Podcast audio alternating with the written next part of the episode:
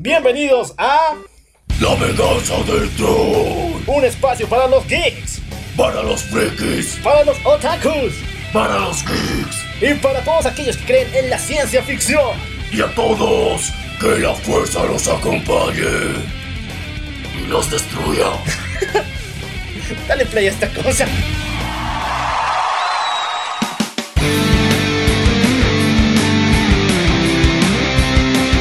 Llegó el más duro en esto, recen el padre. ¡Ese sí es un buen programa!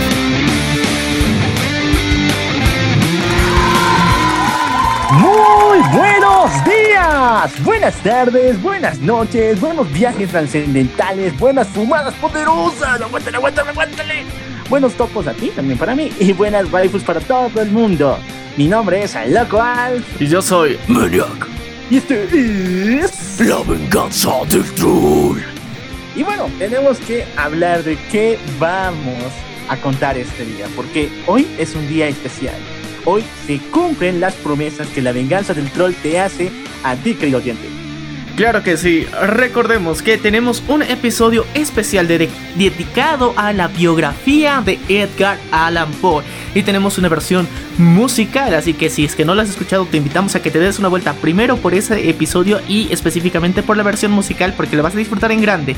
Y en ese episodio habíamos dicho, habíamos comentado que si llegábamos a más de mil suscriptores dentro de YouTube íbamos a hacer la segunda parte y esta vez nos íbamos a aventurar a un nuevo mundo íbamos a recorrer una de las obras literarias más grandes de toda la historia de la humanidad que es La divina comedia. donde vamos a recorrer el infierno, pero esta vez con una historia guiada ya no por Dante, sino por Edgar Allan Poe. Ok. El día de hoy hemos traído y nos hemos dado un repaso por un universo que realmente podría encontrarse incluso debajo de nosotros. Si es que tú tienes alguna mm, creencia en lo que podría ser alguna rama del cristianismo. Vamos a darnos una vueltita, una increíble travesía por El infierno. Como ustedes saben, el señor Edgar Allan Poe sufrió un destino fácil, dirigido por el terror y la angustia, y su alma fue perdida en un limbo en el cual él no sabía si estaba vivo o muerto. Recordemos que él había reencarnado su alma en un gato. No tenía un porvenir realmente honesto y sincero, no sabía qué iba a hacer, simplemente su alma estaba vagando. Pero todo esto da un giro cuando él es transportado hacia lo que podría ser considerado la puerta del infierno. Y ok, aquí empiezan las referencias muchachos, porque en este episodio vamos a hablar de uno de los libros más importantes en la historia de la humanidad. Estamos hablando de la Divina Comedia, escrita por el célebre y genial escritor Dante Alighieri, el cual dentro de la obra original él es el protagonista del libro y de toda la travesía a través de los nueve círculos del infierno. Y a diferencia del libro La Divina Comedia, nosotros en este episodio nos vamos a centrar únicamente dentro de los nueve círculos del infierno y dentro de los que es considerado únicamente el infierno. Dentro de la novela de Dante Alighieri se contempla eh, parte de lo que sería el limbo y también el paraíso. Pero en esta ocasión y dentro de esta increíble musicalización por parte de Joaquín Padilla en Legado de una tragedia volumen 2, nos centramos únicamente en el infierno. Y vamos a tener la compañía de Edgar Allan Poe. Continuando con la historia que habíamos narrado anteriormente de toda su biografía y su deceso y posterior reencarnación en un gato negro que atormentó a un enterrador y que gracias a que este enterrador empezó a divulgar la historia y que las personas empezaron a reconocer a Edgar Allan Poe, su alma se supone que tendría que descansar en paz. Y ese es en este momento donde su camino se va guiándose hacia el infierno para ser juzgado. Y es el momento donde se le da la bienvenida al inframundo. Edgar Allan Poe se encontraba en el Aqueronte. Este es el borde del mismísimo infierno. No sabía qué es lo que hacía ahí. No sabía cómo su alma había trascendido de un plano a otro. Pero una voz lo seguía. Una voz que lo seguía a cada momento, deseando su alma, deseando que se quede en ese lugar para siempre. Ahora vamos a entrar en detalles específicos. ¿Qué es el Aqueronte? Es el río por donde se debe atravesar para llegar directamente hacia las puertas del infierno. Y para acompañarle en este viaje que va a realizar a través de los nueve círculos del infierno, aparece Virgilio, el poeta romano, el cual es la voz de la razón es la persona que va a aconsejar de forma explícita y directa, va a ser el mentor de Edgar en todo este viaje para que no pierda la visión de llegar hasta el último círculo a enfrentarse con el mismísimo Lucifer. Pero dentro de todo esto vemos una referencia muy importante ya que en la obra de Virgilio, la principal obra de él es la Eneida, que es son 12 libros en los que se cuenta mucho de lo que serían las historias griegas de las aventuras de un troyano. Todo esto para aumentar el fervor y ha alimentado demasiado a la mitología griega como tal. Entonces, para realizar todo este viaje se debe cruzar el Aqueronte, que es un río el cual se encuentra en el inframundo y donde se encuentra uno de los personajes principales que les da la bienvenida. Estamos hablando de Caronte, el barquero, al cual se tenía por costumbre y se le debía pagar con monedas, las cuales o bien se las ponía en los ojos del difunto o debajo de la lengua, como una forma de pago hacia el barquero para que éste traspase hacia lo que sería el, el, inframundo, les guíe por el río eh, Aqueronte. Y bueno, también tenemos que las personas que no tenían el dinero ni la economía o eran personas que simplemente no contaban con amigos o eran muy pobres, se quedaban alrededor de este lago donde se encontraban lo que se conoce como los campos asfosdeos y estas praderas donde eh, las almas en pena estaban rondando. Estas podemos considerar que era el limbo y todo este, este trayecto, en un lapso de 10 años, se les otorgaba una moneda para que puedan descansar en paz. Pero algunas de las almas que estaban rondando ahí decidían volver al mundo de los humanos, donde estaban buscando encontrar la paz o que alguna persona a la que se manifiesten les ayude para tener, eh, darles esa moneda que les permita pasar por el río Aqueronte. Y dentro de esta travesía también podemos notar que se encuentra uno de los personajes muy importantes, Minos, el castigador, el juez de los muertos en el Hades, junto con Eaco y Radamantis juzgan las almas. Entonces, Radamantis juzga las almas que, que vienen del oriente y Eaco juzga las almas que vienen del occidente. Mientras tanto, que Minos tiene el voto decisivo si es que no encontraban cómo juzgar a las personas. Este juicio se les hace en este lugar para que eh, se decida dónde van a ir sus almas. Si se van a ir hacia el tártaro, que podría ser considerado también el infierno, o si se van a ir a los campos elíseos, que dentro de la cultura y la mitología griega era el paraíso, aquel lugar donde eran recompensados todos los héroes y personas que tenían eh, y habían hecho algo bueno dentro de su vida. Todo esto como antesala para entrar al infierno.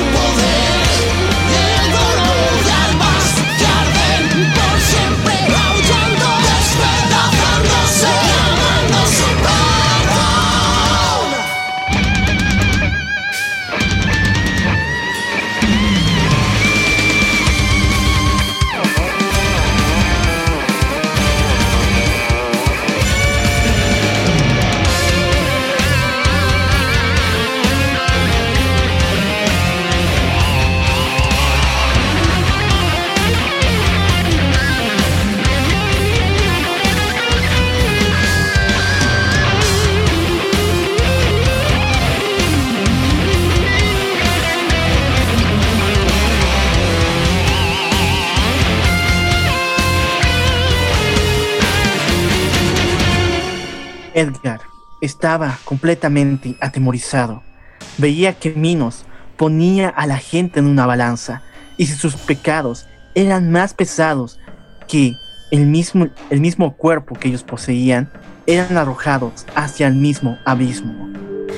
Era una sensación, una visión completamente nauseabunda y de tortura. Pero de todas formas, Virgilio puso su mano en el hombro de Edgar y le dijo, no te preocupes, yo seré tu guía, yo te llevaré hasta el fin del infierno. Y así es como vamos ingresando al primer círculo del infierno. Y dentro de la contextualización, en el primer círculo se encuentran todos aquellos no bautizados en el cristianismo, los cuales no verán a Dios y no pueden acceder dentro de los campos elíseos o el paraíso que se podría contextualizar con la cultura cristiana también, con, con esta religión. Y son las personas que también no han tenido por completo eh, una fe sólida. Entonces se podría decir que son las personas que están vagando en el segundo limbo, las personas que ya han sido juzgadas y este es el limbo oficial. E, en este limbo no tienen la opción de poder regresar al mundo de los vivos para tomar alguna moneda y, que las personas del mundo real puedan cambiar su destino para su juicio. Se encuentran castigadas en este limbo donde, dependiendo de la visión, eh, que se tenga pueden llegar a tener y hacer méritos dentro de este limbo para acceder a los campos elíseos o el paraíso o acceder directamente al infierno y ir avanzando en los próximos círculos del infierno. Es muy importante distinguir esto ya que en este círculo podría tenerse una especie de segunda oportunidad, pero solamente es única y exclusiva para los no bautizados y para que el juicio que se les ha realizado ha quedado empatado, ha quedado completamente igual y que Minos no ha podido decidir por completo qué se van a realizar con ellos. Entonces aquí se definían todo lo que podría ser su futuro y su eternidad. También, cuando Edgar Allan Poe llegó a este lugar y estaba caminando, podía ver que debajo de él se encontraban cadáveres ciertas figuras extrañas talladas en roca. Al verlas más detenidamente, vio que se trataban de niños. Sí, el limbo es el hogar para aquellos niños los cuales no han recibido el debido bautizo. Según la religión católica, ese es el destino que les queda, quedar atrapados en este lugar para toda la vida, cristalizados como simples rocas en las cuales tus pies se atreven a pisar. Y así es como vamos descendiendo cada vez más. Y vamos avanzando hasta llegar al segundo círculo, donde aquí podemos notar algo realmente muy importante. Este lugar, el segundo círculo del infierno, es gobernado por un personaje realmente nefasto dentro de lo que podría considerarse la historia, que aunque su vida personal y su vida real no es tan grotesca como la obra que él ha escrito, hablamos del marqués de Sade, conocido como en la actualidad su nombre ha trascendido dentro de lo que sería eh, la lengua hispanohablante y nombrando como sadismo a un acto en el cual se ejerce violencia y perversión.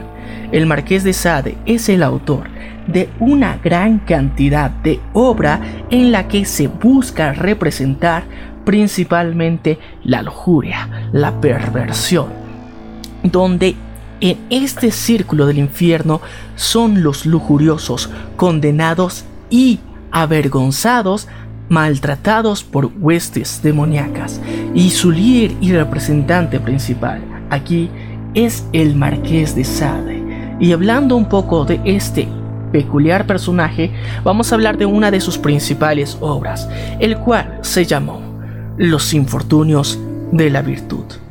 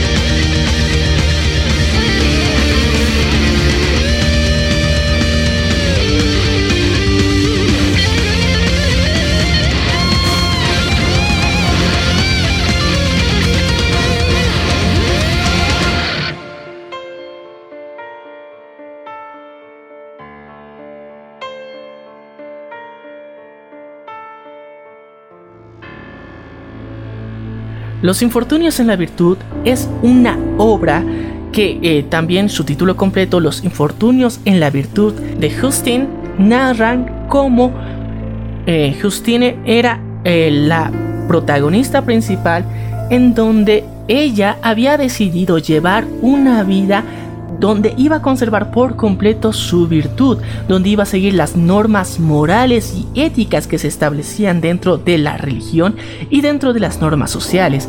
Ella enfocada en mantener su pureza, su dirección de hacer actos buenos, caritativos, preocuparse en el prójimo, le lleva a un torbellino de situaciones realmente horribles, donde más de una vez es abusada y denigrada por todo el contorno y por toda la sociedad que, se veía a su alrededor. Y estos abusos nunca son castigados, más bien son premiados. Y eso es lo que quiere reflejar el Marqués de Sade en esta obra. Y como contraparte a esta obra se tiene la historia de su hermana, la hermana de Justin, que es Juliette, la cual tiene una vida completamente opuesta a la que Justin profesaba. Ella no quiere mantener su virtud, quiere ser libertina y amoral, la cual se deja guiar por los más bajos instintos que llega a tener y esto le hace llegar al éxito dentro de su vida. Y esta es una de, las referencias dentro de la ideología y el pensamiento que planteaba el marqués de Sade en, eh, en este mundo, en que las obras que están guiadas hacia la virtud no te van a traer buenas consecuencias, pero si te dejas guiar por la lujuria, por ser libertina, incluso amoral, vas a alcanzar el éxito.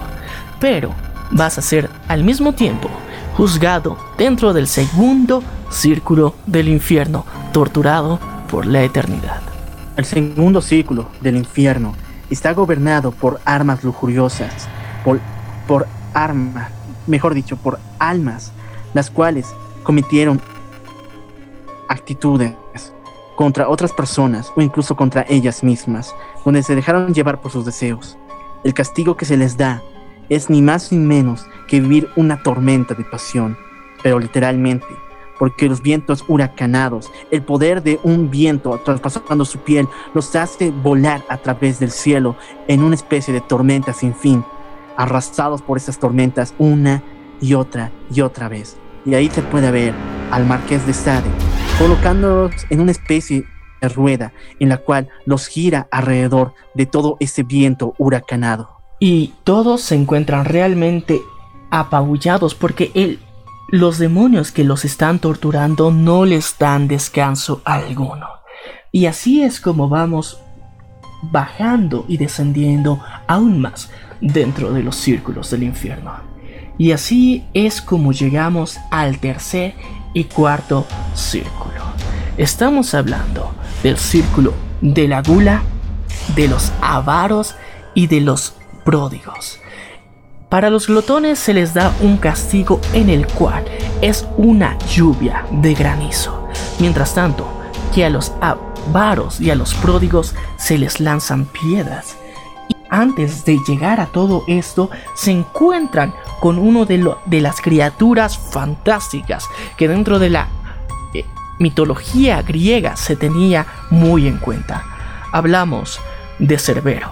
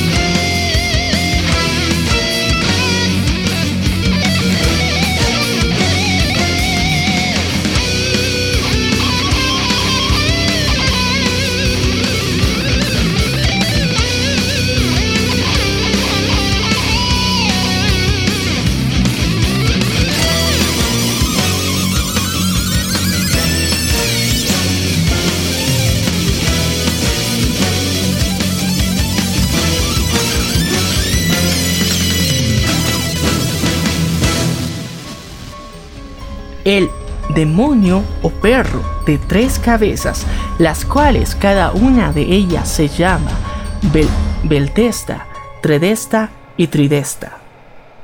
Y cuenta con una peculiaridad muy importante, una cola de serpiente. Él es encargado de cuidar la entrada al reino del Hades. Este es uno de los puntos muy importantes ya que pasando el punto de Cerbero cada vez los castigos que se dan dentro de los próximos círculos del infierno son más y más agresivos. Y también resguardando este lugar se encuentra Pluto, el dios de la riqueza.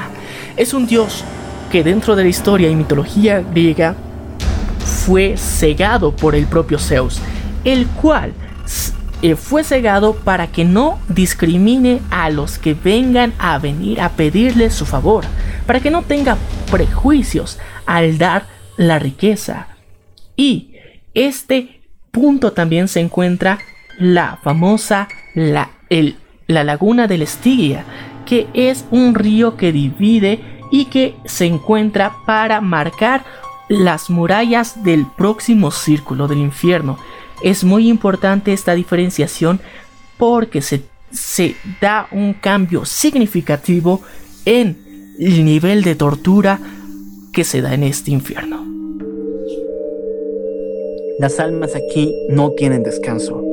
Aquellas personas que fueron culpadas por el pecado de glotonería son puestas a devorar enormes cantidades de oro hirviendo, un oro líquido el cual es llevado directamente a sus estómagos como si fuera agua hasta reventarlos. Y a las personas codiciosas se los tortura lanzándoles granizo, pero no un granizo normal, sino uno hecho del mismo oro ardiente que empieza a caer del cielo para torturar su pobre piel. Y así es como pasamos y una vez que confrontamos a Cerbero y que también hemos confrontado a Pluto y hemos pasado la laguna de la Estigia, Edgar Allan Poe se dirige a uno de los lugares realmente más crueles dentro de los círculos del infierno. Llegamos a la ciudad del mal, la ciudad del mal protegida por las murallas de Dite. Como se llama esta ciudad, la ciudad de Dite también es la referencia a los territorios ya más privados de Hades, del Hades en general. Las murallas de Dite se encontraban protegidas por Cerbero, Pluto y se tenía que cruzar la laguna del Estigia. Una vez llegados a esta ciudad, se abren las puertas ante Edgar, que está acompañado por Virgilio. Y dentro del mismo se van a encontrar con algo más complicado.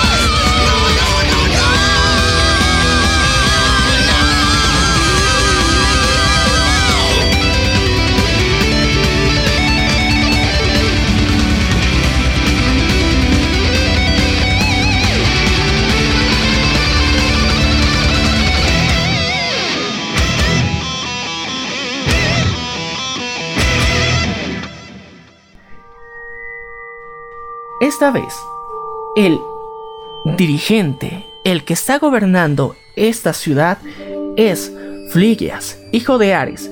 Fue un malvado rey, muy corrupto, el cual se desafiaba y mataba a la gente sin compasión. Directamente cualquiera que se le oponía lo destruía por completo. Ese era una de las finalidades más importantes que tenía Fligias en todo esto.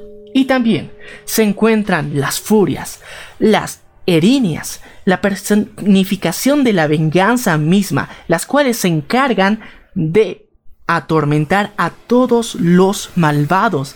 Y en ese punto es muy importante, todos se encuentran reunidos dentro de esta ciudad, ya que dentro del quinto y sexto círculo del infierno se encuentran los herejes, y se encuentran en una situación realmente muy agresiva, condenados de por vida, atormentado por estas erinias. Y aquí se encuentra una dificultad, ya que Edgar, junto con Virgilio, no se les quiere permitir pasar más adelante. La realidad en la cual se encuentran Virgilio y Edgar Allan Poe es completamente crítica. porque Los muros no solamente se encuentran ahí para resguardar la ciudad, sino contienen algo, algo que quiere entrar para arrasarlo todo. Son mareas de fuego hirviendo, fuego el cual nada puede detener y quiere carbonizar todo lo que se encuentra a su lado. Mientras tanto, Edgar Allan sigue sintiendo esa voz, la cual le dice, tú no saldrás de aquí, tú me perteneces. ¿Crees que por ser un simple soñador, un simple escritor, puedes alejarte de mí? Ningún alma de este lugar puede salir, y menos la tuya, señor Poe. Y es en ese momento donde aparece un mensajero enviado de Dios, el cual aparta a todas estas criaturas que querían evitar que Edgar pase y continúe con su travesía, las aparta por completo, abre las puertas, pasa a la ciudad de Dite y evita que cualquiera de las personas que estaban condenados en estos sepulcros ardientes, que son también mencionados como epicúreos, de la procedencia de la filosofía de el filósofo epicúreo, que se definía en la búsqueda extrema del placer como tal, se consideraba se consideraban que eran herejes ante todos los que habían pasado por todo esto, ningún pecado era más hereje que la búsqueda misma del placer. Entonces, estos se encuentran torturados en sepulcros ardientes que constantemente están expuestos a grandes llamaradas, pero gracias a ese mensajero enviado por Dios mismo, este puede avanzar e ingresar. Pero dentro de este viaje, se encuentra con un personaje realmente inesperado. Edgar se encuentra con el autor de la Divina Comedia.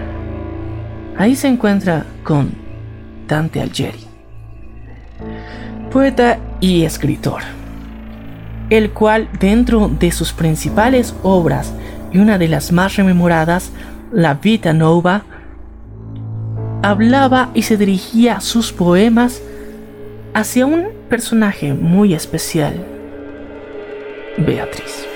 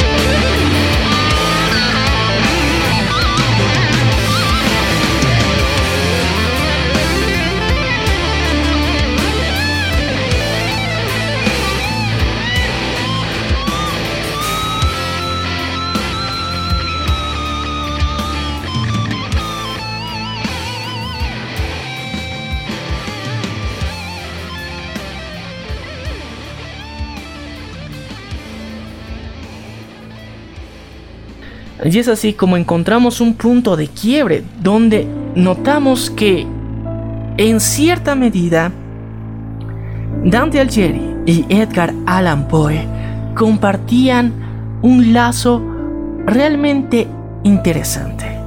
Ambos habían sufrido de la muerte de sus musas. Por parte de Dante, Beatriz Portianari fue una persona a la cual se había enamorado. La primera vez que había visto a Beatriz había sido a los 9 años y posterior a esto la había vuelto a ver a sus 19 años. Esto para Dante había significado algo realmente espectacular. Estaba realmente enamorado y a él simplemente le bastaba con saludarla para sentirse muy feliz, correspondido en su amor. Sin embargo, él nunca se llegó a declarar o a compartir realmente una real charla con Beatriz. Era una persona a la que tenía en un tan alta idealización que nunca tuvo el valor de compartir con ella. Y este fue uno de sus principales penas, que lastimosamente Beatriz Portinari a los 23 años fallece.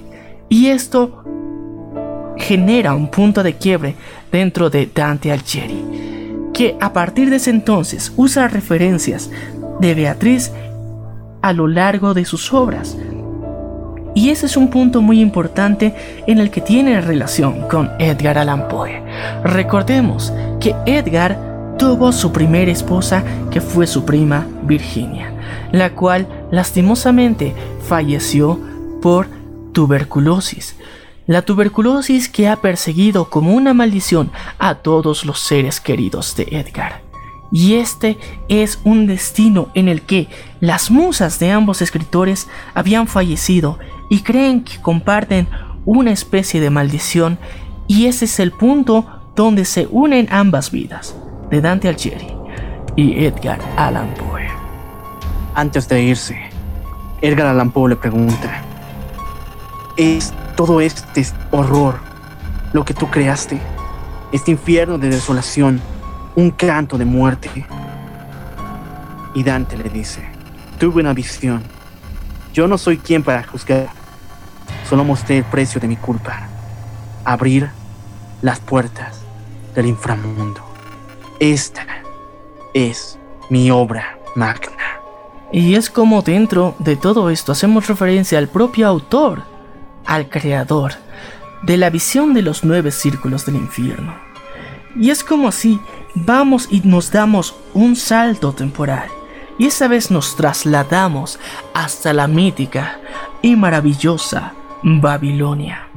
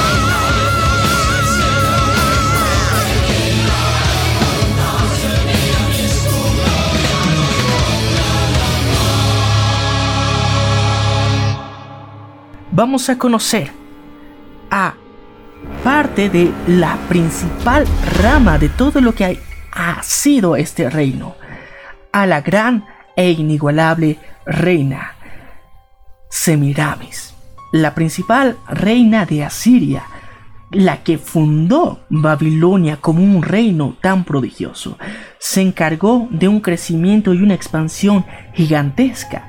Fue una de las pioneras y las que buscó la creación de los maravillosos jardines colgantes, la cual, gracias a un oráculo, supo que su vida estaba destinada a ser la reina de Babilonia. Pero ¿Qué tenía de especial Semiramis? Ella era hija de Derceto, que podría ser conocida dentro de Asiria como una diosa con cabeza de mujer y cuerpo de pez. Podríamos representarlo y guiarlo hacia lo que actualmente conocemos como una sirena. Pero esta hija que tuvo Derceto fue abandonada en el arduo y lúgubre desierto. Semiramis fue abandonada y fue ahí, justo cuando fue encontrada por Oanes Monoes, Oanes Menones, el cual la encuentra en un desierto, la acoge, la lleva a su casa y hace que se pueda recuperar, le da todo su amor. Y posterior a esto, se llega a casar con ella. Menones siente mucho amor, siente una gran euforia al verla. Le quiere dar absolutamente todo lo que él posee y así es como lo hace. Pero lastimosamente, Semiramis, al consultar con un oráculo, el cual interpreta los deseos y designios de los dioses, se da cuenta que el destino que tiene ella es más grande que ese y no se puede dejar vencer por el amor.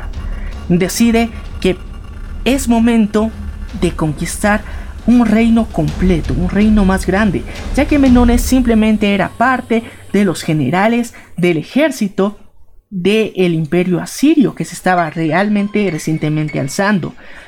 Y el gobernante de todo este reino que se estaba recién fundando era el rey Nino, el cual dentro de la mitología asiria se conoce y se dice que era hijo mismo del dios Baal, el rey y fundador del imperio asirio, y que el cual, al enamorarse perdidamente de Semiramis, decide hacer algo, algo que podríamos considerar incluso imperdonable.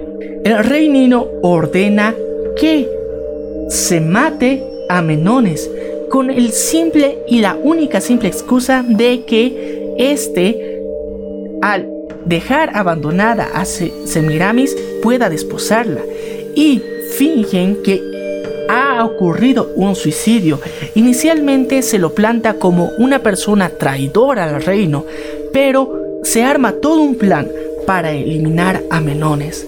Lastimosamente Menones fallece y es entonces donde Semiramis al desposar al rey Nino logra tener el control completo del reino y años más tarde el rey Nino fallece y la única persona que se encontraba en el poder era la reina entonces Semiramis, la cual hizo y magnificó grandemente todo el reino asirio, construyendo la capital del reino asirio como Babilonia y todo lo que representaría el reino babilonio en la posteridad. Y esto es lo que vemos en la grandiosa Babilonia eterna. En el infierno, Babilonia se alza como un nuevo reino un lugar donde pueden descansar todos estos héroes y reyes, pero se ven obligados a revivir los mismos dolores y pecados que han cometido y que han arruinado sus vidas. Todo para mantener el reino como está, para salvar a aquellas pequeñas almas, las cuales buscan un poco de paz en su eterno, en su eterno castigo. Y así es como pasamos a uno de los círculos del infierno más agresivos que podemos notar. Pasamos ya hacia lo que se conoce como el río Flegetonte. El río Flegetonte. En este tiene una peculiaridad muy interesante, ya que este río se encuentra sangre hirviendo. Y las personas encargadas y los líderes de este círculo del infierno son nada más y nada menos que Elizabeth Bathory, la condesa húngara reconocida por el nivel de hazañas y tortura que realizó dentro de sus propiedades.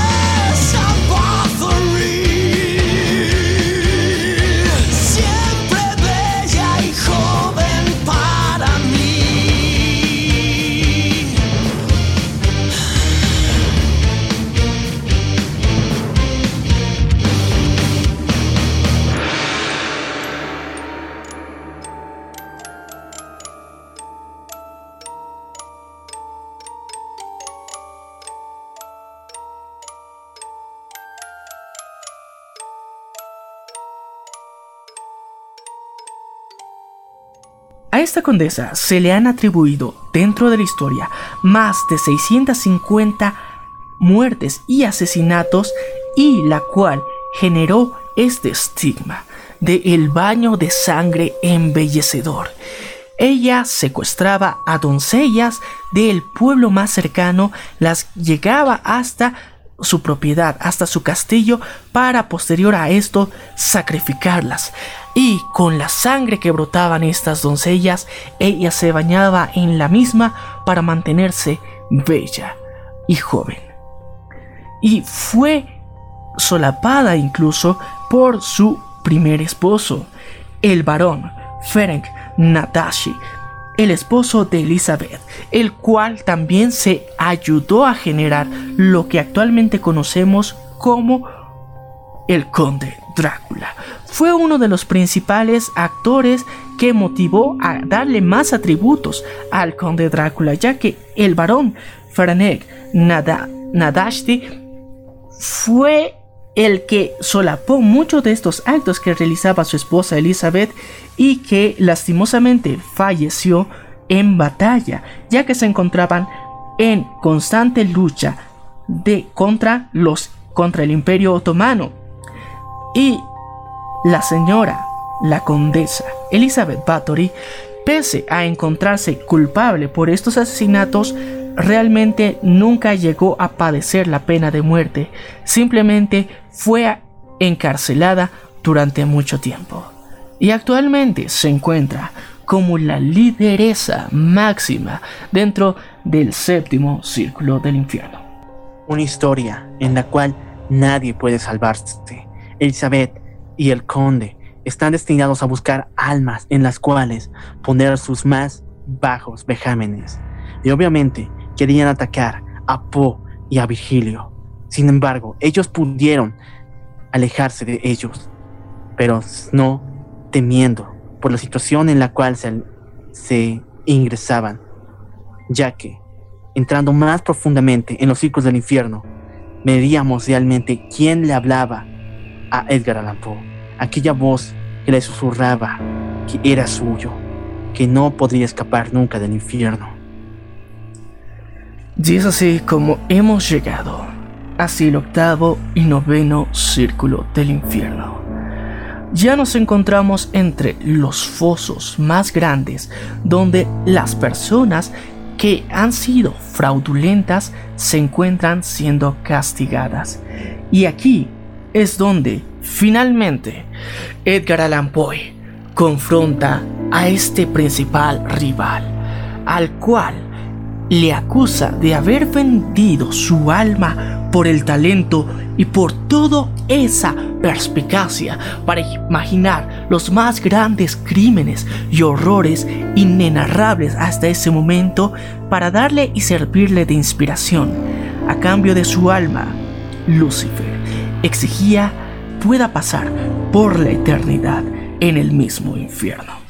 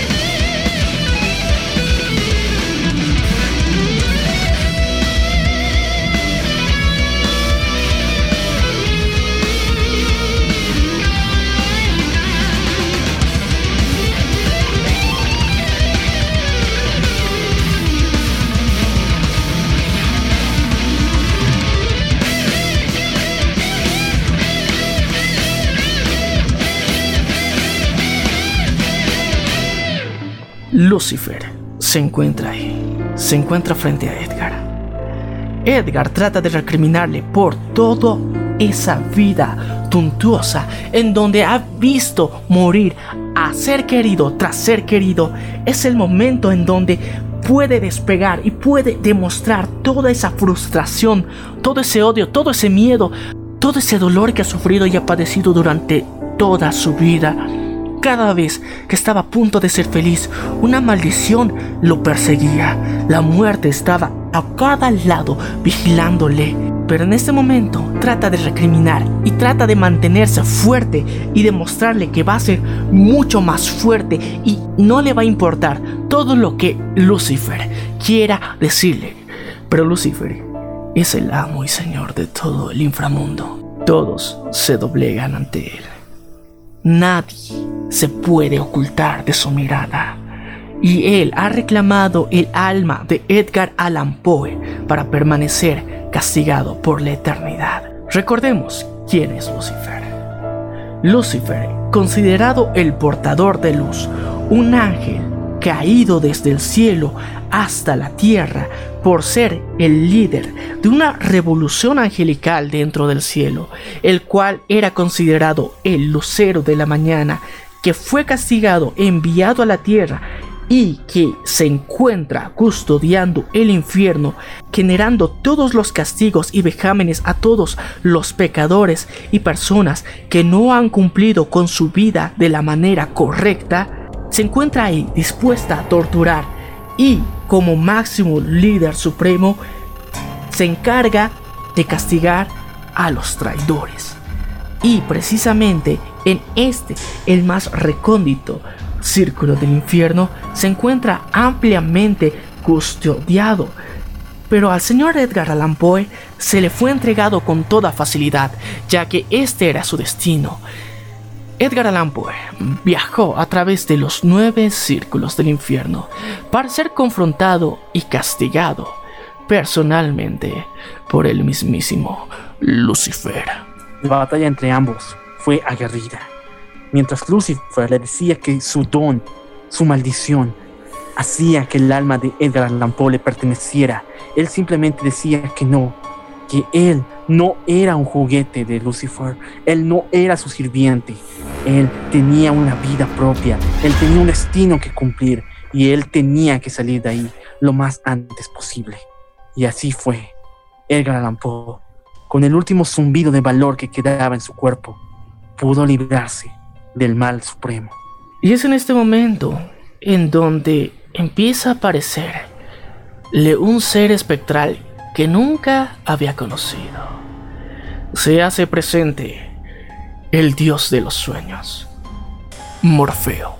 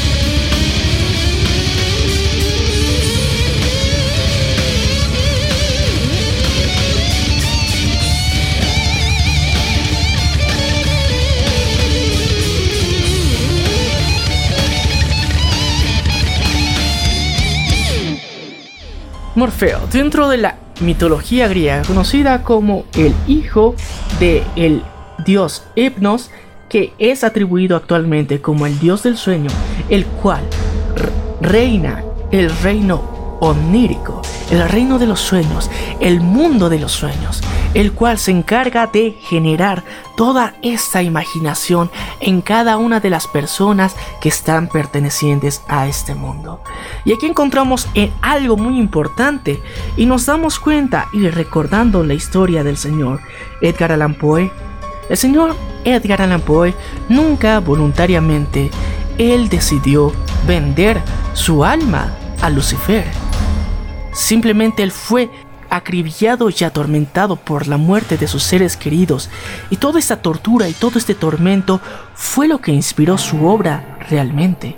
Y este momento de lucidez, este momento en donde se da cuenta que realmente no es culpable y no pertenece al infierno, Morfeo le da un respaldo. Morfeo le dice, tú no perteneces aquí y yo te sacaré de aquí. Es en ese momento donde Morfeo se muestra como esa musa, ese ser el cual ha inspirado toda, absolutamente toda la obra del señor Edgar Allan Poe, el que ha estado presente dentro de sus sueños, dentro de sus pesadillas, para que cree estas increíbles obras, las cuales han marcado por completo a todo el que las leyera. Esto fue lo que cambió por completo el destino de Edgar Allan Poe. El regalo que Edgar tenía no era de parte de Lucifer. Era un regalo mucho más grande. Era el de poder soñar, el de poder crear mundos más grandes que la misma realidad, más grandes que el mismo universo. Este es un poder tan grande que muy pocas personas lo tienen y otras lo rechazan. Otros dicen que es para locos y otras personas le tienen miedo. Pero la verdad es que cuando eres un soñador, cuando vives creando mundos, realmente tú mismo eres un Dios, el cual crea maravillas de la nada. Y es así como nos damos cuenta que durante todo este trayecto, a las personas que ha ido viendo el señor Edgar Allan Poe, desde el Marqués de Sade hasta Dante Alighieri, son personas que han sucumbido por completo ante Lucifer, que han tenido miedo, han doblegado su espíritu y han aceptado la condena de Lucifer. Ellos simplemente la aceptaron y fueron condenados a una eternidad resguardando y vigilando en diferentes círculos del infierno. Pero Edgar, se dio cuenta a tiempo y junto con Morfeo van hasta las fauces del Averno a confrontar a Lucifer.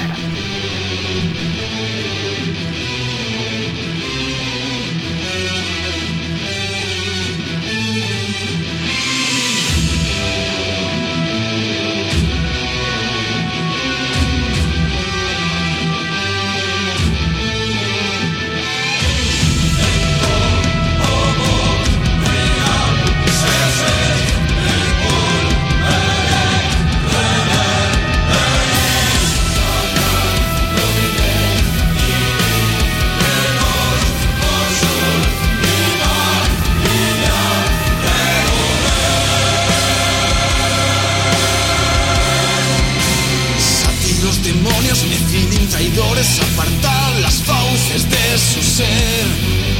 Envuelto en mi manto saldrá de este reino, lo tengáis a bien o no. Eterno Morfeo, despiertas mi ira, es la voz del ángel destructor. Plagas de langostas lanzaré a tu reino, soy el exterminador. Destruiré tu mundo como hice con Babilonia.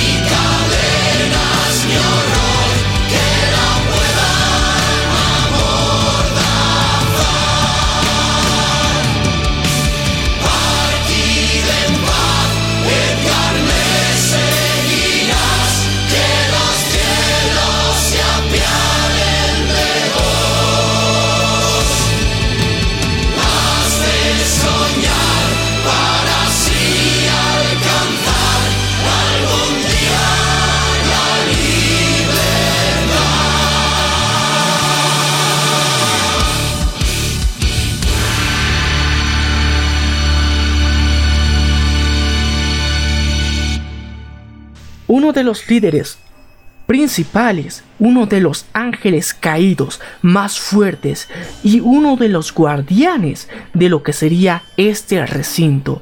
Una vez ingresado aquí, no quieren permitir que Edgar pueda salir.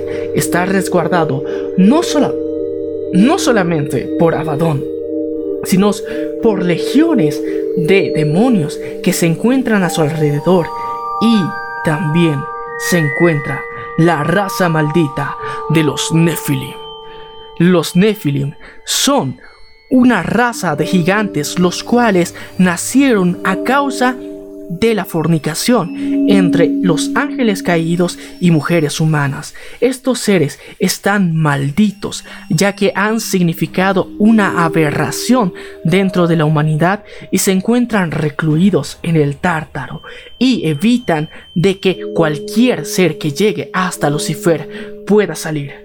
Pero es este momento donde Morfeo demuestra todo su poder y aparece uno de los personajes también muy importantes, que es uno de los guías muy necesarios dentro de lo que sería Morfeo.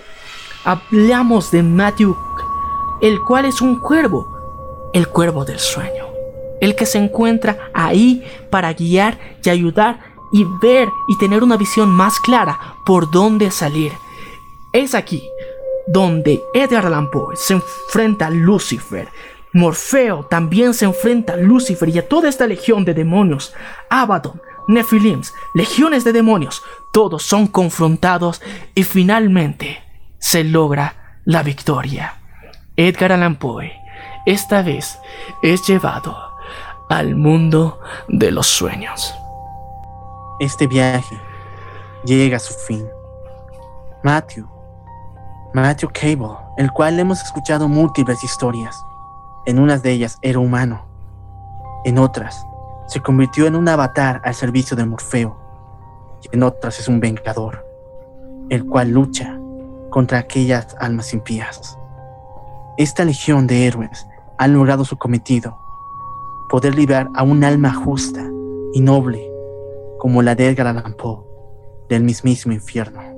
Y es así como llegamos al final de este episodio muchachos. Y hemos dado el viaje por completo alrededor de los nueve círculos del infierno donde realmente se ven cosas espeluznantes, muy feas, eh, da miedito muchas de las cosas que se, se demuestran aquí. Hemos tratado de contar datos de los personajes que se encuentran alrededor, tanto de cada uno de los círculos del infierno y hacer un poco referencia a la historia que se cuenta dentro también de la versión musical que algunos están pudiendo disfrutar eh, es muy importante que se den cuenta de que eh, este compendio y esta obra de legado de una tragedia, volumen 2, hemos visto referencias mezcladas no solamente de la mitología griega, sino desde Asiria, y hemos notado que las mezclas con el cristianismo que también muestra Dante Alighieri en su obra, todo esto está mezclado aquí.